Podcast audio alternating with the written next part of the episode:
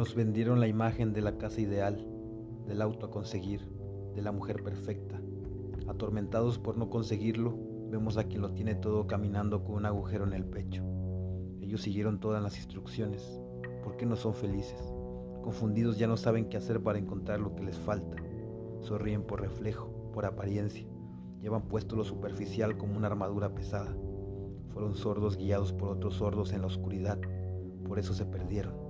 La luz que necesitan no la pueden comprar. La buscan, no la encuentran en ningún lado. Escarban por todas partes. No saben que la llevan por dentro.